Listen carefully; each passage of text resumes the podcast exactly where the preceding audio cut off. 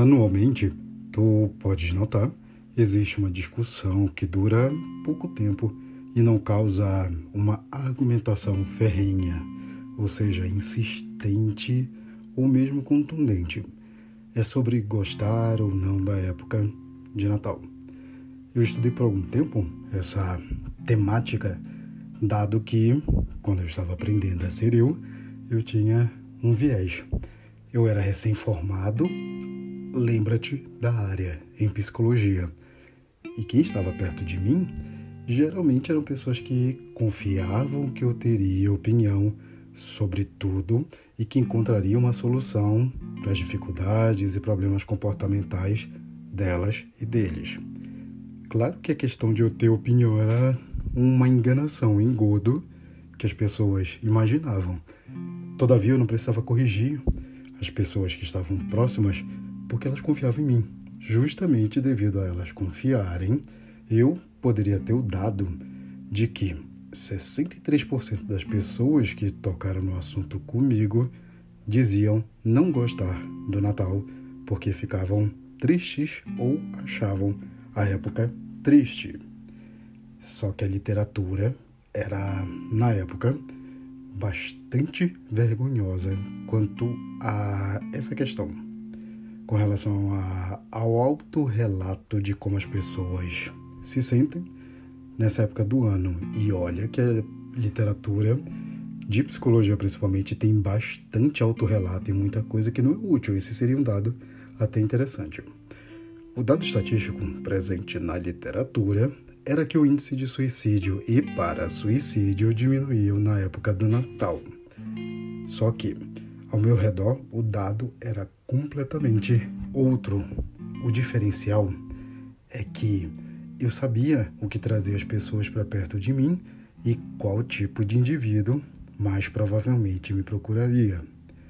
Então, eu treinei anos para fornecer segurança às pessoas e é claro que quem mais se aproxima ou quem está próximo de mim ou evitando a todo custo não seriam pessoas alegres, sorridentes ou seguras, seriam justamente quem precisa disso eu preciso de outro modo de explicar uma questão que eu falei rapidamente antes, que é a questão do para-suicídio. Tem uma discussão enorme na literatura que busca classificar, prever e antecipar padrões humanos que não chegaram a uma conclusão com relação a uma série de nomeações.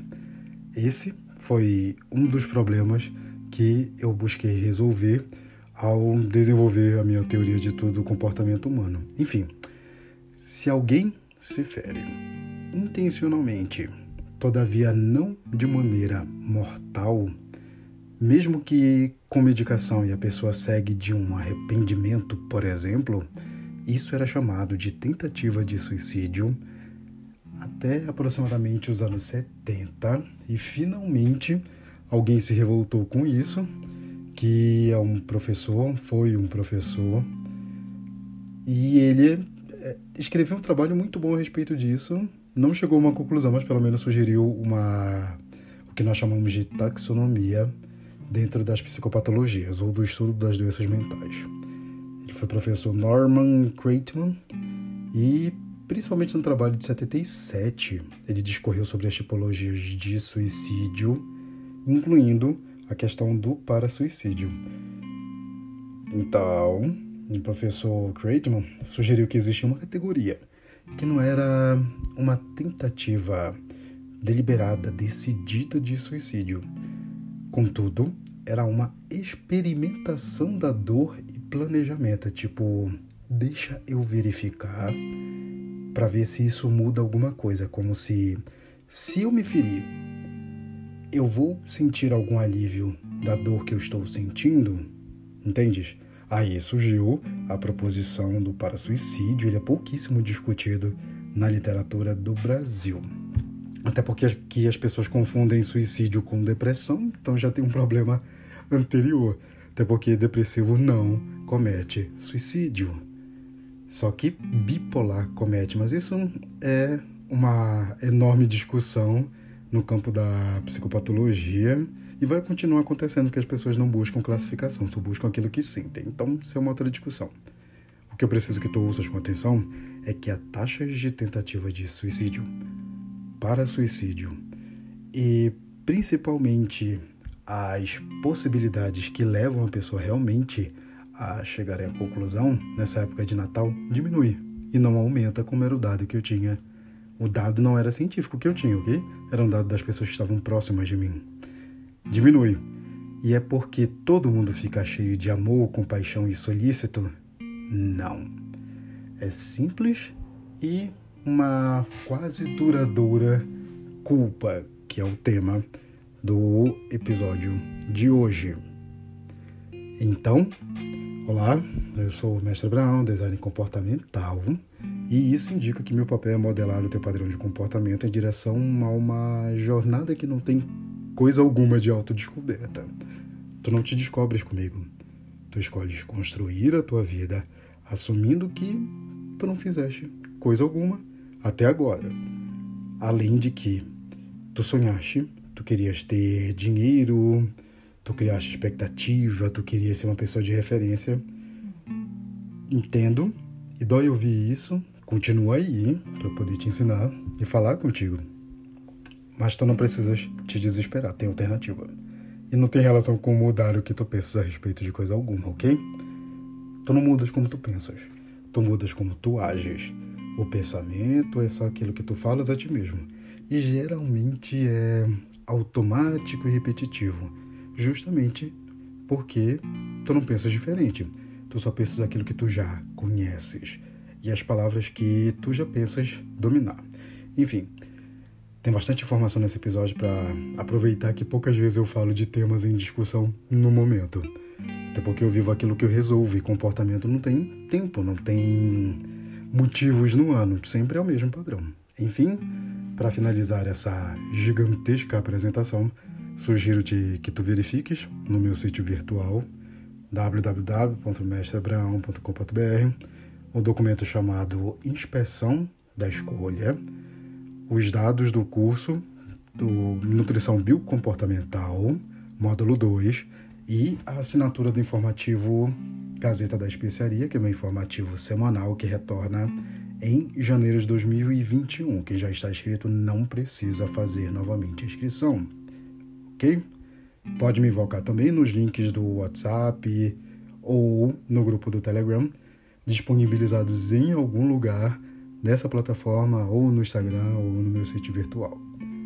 Tem um programa em breve que será lançado para tu acompanhares a organização da minha rotina, que será um programa em 10 semanas para tu ires me relatando e vivenciando junto comigo as problemáticas todas, ok?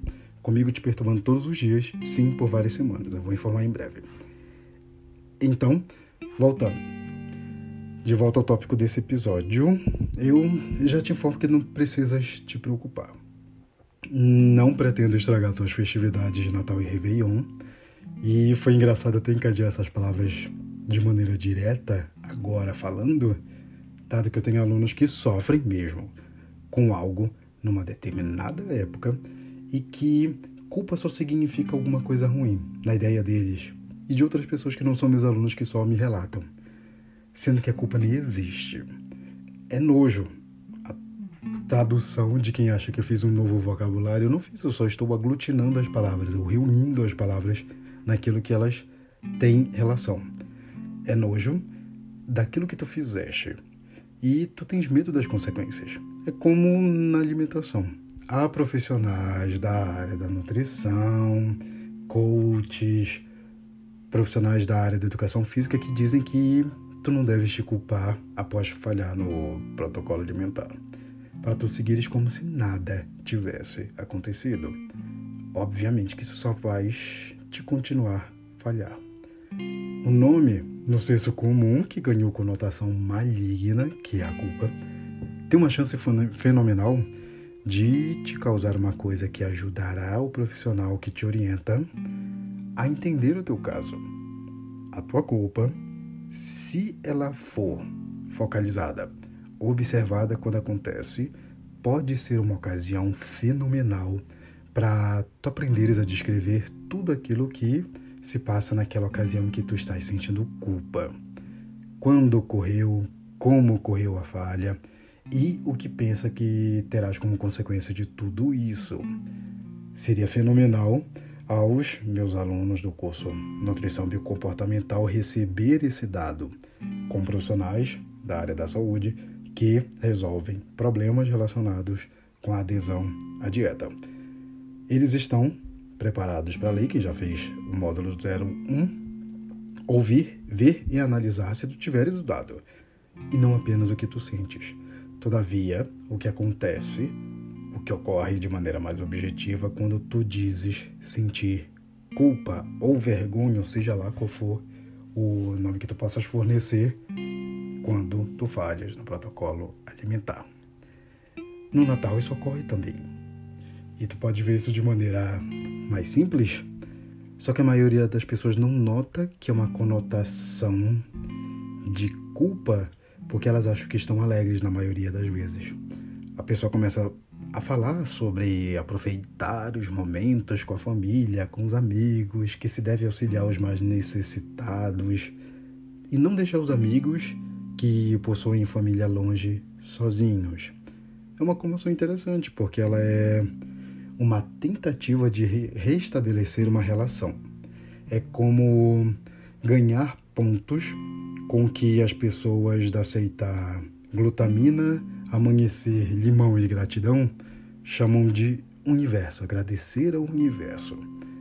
Um dia tu dirás que tu acolheste teus amigos sozinhos em alguns natais, que tu ajudaste muita gente e é também como um namorado que trai, a namorada termina, ele pede uma nova chance e implora ela fornece. E ele fica um santo por algumas semanas, que é o máximo que a maioria dos humanos consegue. Isso tem base neuronal, claro. Uma complexa relação entre o giro angular, que fica perto do lobo parietal, nas cercanias do lobo temporal. Então, junto a relação do giro angular com o hipocampo, com o córtex orbitofrontal lateral, o córtex pré-frontal rostrolateral e algumas outras áreas cerebelares, que são importantes para o movimento. Em algum momento eu vou te falar isso num dos cursos que eu ofertarei em 2021. Então, todas essas regiões estão relacionadas e, de uma forma complexa, formam uma rede que é conhecido como comportamento direcionado à meta. O problema humano é fornecer nome pomposo para coisa simples e leviana.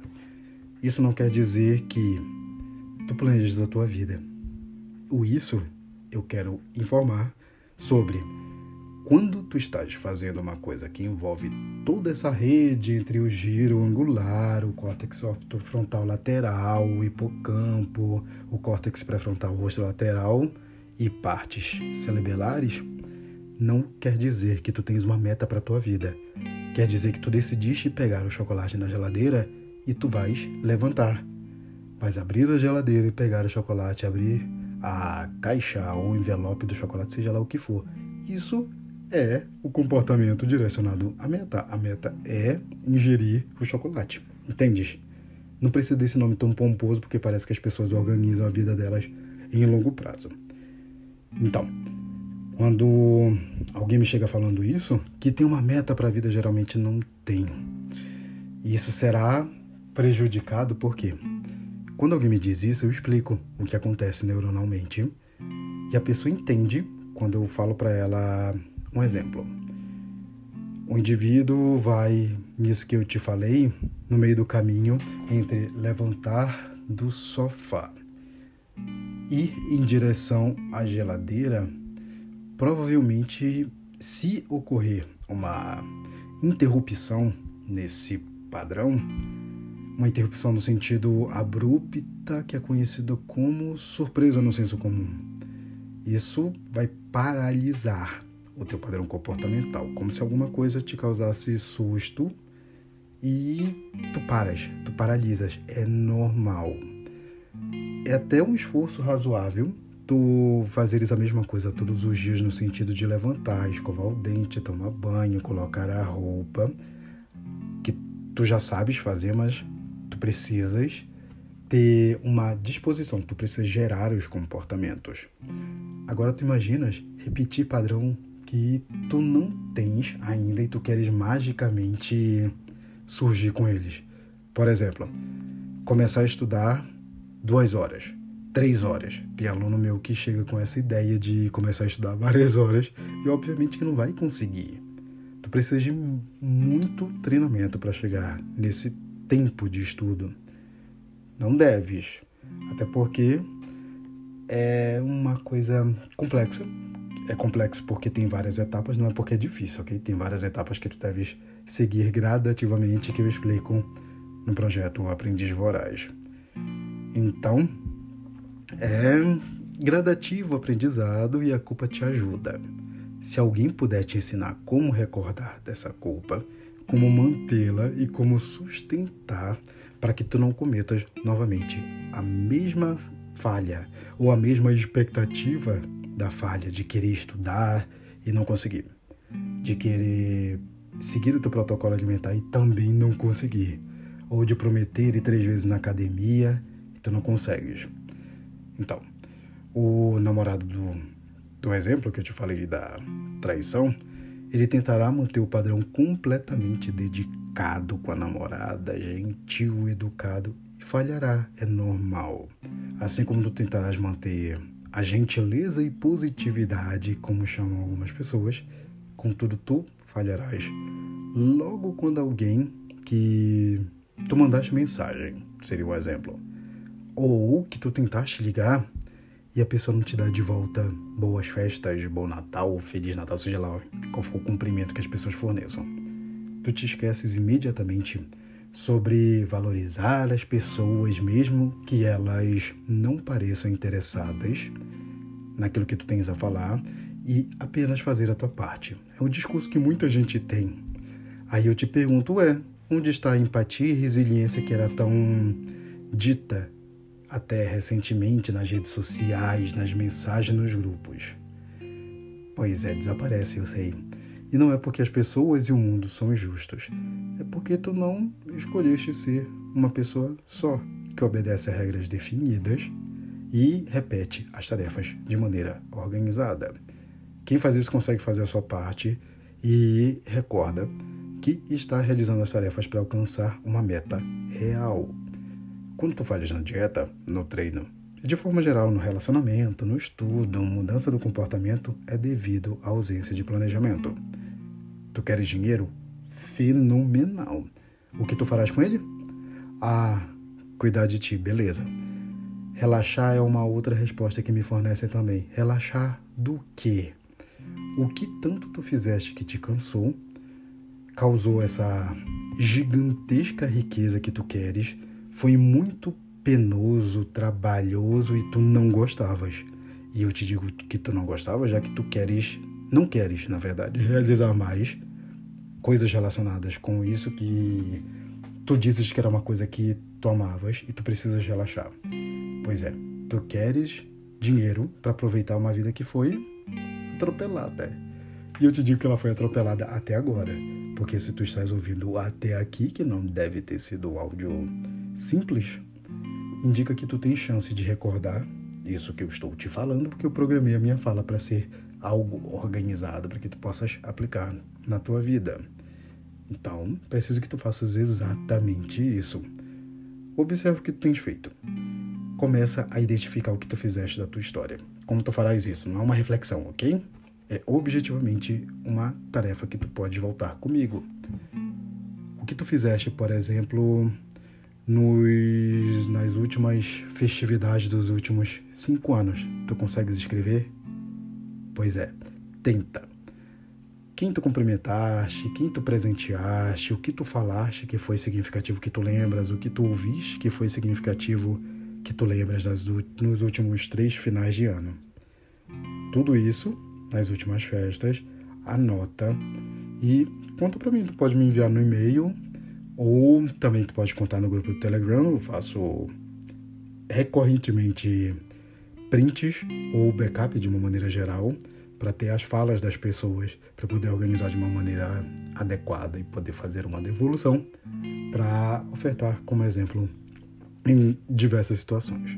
Eu sei que não é uma coisa simples, eu sei que na maioria das vezes tu não lembrarás que isso vai te gerar preocupação e o importante também te gera culpa. Assim, tu podes passar as tuas festividades não lembrando de mim, mas observando aquilo que tu estás fazendo com a tua vida. Ok? Pode contar pelo grupo do Telegram, pelo direct, pelos stories, qualquer lugar. Correto? Finalmente, estimo-te fenomenais festas de fim de ano e início de ano e abraço.